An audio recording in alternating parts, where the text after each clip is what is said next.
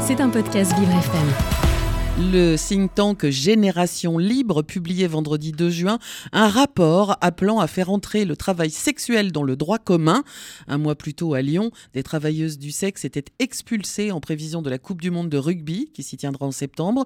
Une expulsion qui a beaucoup fait réagir les associations de défense des droits des travailleuses du sexe et notamment Amar, porte-parole du syndicat Stras que vous avez rencontré. Bonjour Marie-Aimée. Bonjour Dominique, ils sont entre 500 et 600 syndiqués, travailleuses et travailleurs du sexe désireux de faire entrer le travail sexuel dans le droit commun, en grande majorité des femmes, travailleuses du réel qui exercent tant dans la rue que chez eux, chez leurs clients ou dans des hôtels.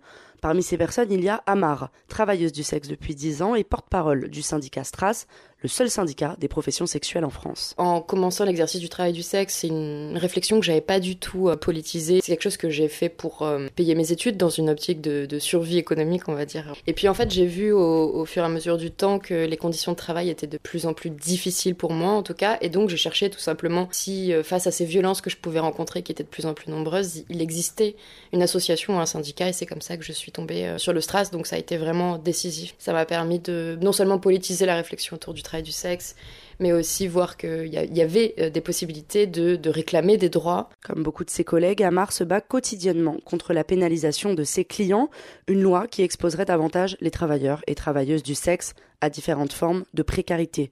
Historiquement, le Stras voit le jour en 2009. Il fait de la lutte contre la loi pour la sécurité intérieure, aussi appelée loi Sarkozy, son premier combat. Adopté le 18 mars 2003, elle instaure à l'époque le délit de racolage passif. La même année, le syndicat se dit totalement défavorable à la loi contre le proxénétisme, passible de 7 ans d'emprisonnement et de 150 000 euros d'amende. C'est pas le droit du commerce qui, régit le, travail du sexe, c'est le droit pénal. Ce qui veut dire que toutes nos activités, euh, plus ou moins, sont criminalisées. Par exemple, l'accès au logement devient difficile parce qu'il y a une loi sur le proxénétisme. Donc si je reçois mes clients euh, ici, et si mon bailleur euh, est, au, est au courant, euh, il peut m'expulser de mon logement parce que c'est considéré aux yeux de la loi comme du proxénétisme. Si je prête ma voiture à, une personne qui va travailler, qui va voir un client, c'est considéré comme du proxénétisme par la loi puisque c'est du proxénétisme d'entraide. Mais ce proxénétisme d'entraide, il n'a aucun sens. Ça vise directement les travailleuses du sexe et pas forcément les personnes qui, subissent réellement euh, de, la traite ou des violences, etc.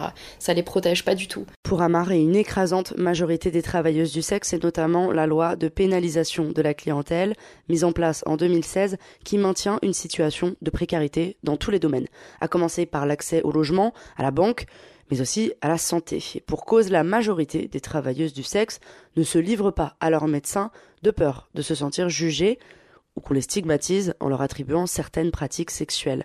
Dans l'entourage aussi, elles s'exposent à un certain rejet, qu'il soit d'ordre familial ou au sein même du couple. Pour aider les travailleuses du sexe à combattre au maximum ces stigmas, le syndicat a alors mis en place un pôle juridique très actif, aide à la déclaration des revenus, d'obtention d'un droit de séjour, ou encore à faire face aux différentes formes de violence. Mais en ce qui concerne l'État, le Stras regrette son manque d'écoute et de solutions concrètes et dénonce le paradoxe d'un métier à la fois légal et pénalisé. C'est très idéologique. Ils vont récupérer l'argent quand on paye nos impôts, euh, nos cotisations, etc. Mais à part ça, euh, tout ce qui entoure le travail du sexe, c'est pénalisé. Évidemment, il y a, ce truc-là qui est, une hypocrisie, d'une hypocrisie folle. L'idéologie autour de la prostitution en France, elle est tellement forte, c'est non négociable. La prostitution, c'est mal, c'est une violence faite aux femmes, c'est du viol euh, tarifé, c'est des choses comme ça. C'est dogmatique en fait. Il n'y a pas d'approche pragmatique de la prostitution, c'est-à-dire il y a des personnes qui ont besoin de droits parce que c'est des questions de survie, parce qu'on fait face à de plus en plus de violences, etc. C'est pragmatique comme approche. On peut pas laisser des gens, euh, pardon, mais dans la merde comme ça. L'État a une approche idéologique, morale, dogmatique de la prostitution. Et c'est ça qui pose aussi problème aujourd'hui, c'est qu'on peut pas parler avec eux. Ils vont dire non mais la prostitution c'est mal, du coup on vous donne pas de droits. Et parallèlement, oui, oui, voilà, vous allez quand même payer vos impôts, vous allez quand même vous déclarer, euh, mais euh, la prostitution indirectement est criminalisée. Amar prépare avec le Stras un rassemblement qui aura lieu vendredi à Pigalle en soutien aux travailleuses lyonnaises expulsées des abords du stade Gerland il y a moins d'un mois. Le syndicat dénonce notamment une multiplication des agressions, de la violence et de la répression envers les travailleuses. C'était un podcast Vivre FM. Si vous avez apprécié ce programme, n'hésitez pas à vous abonner.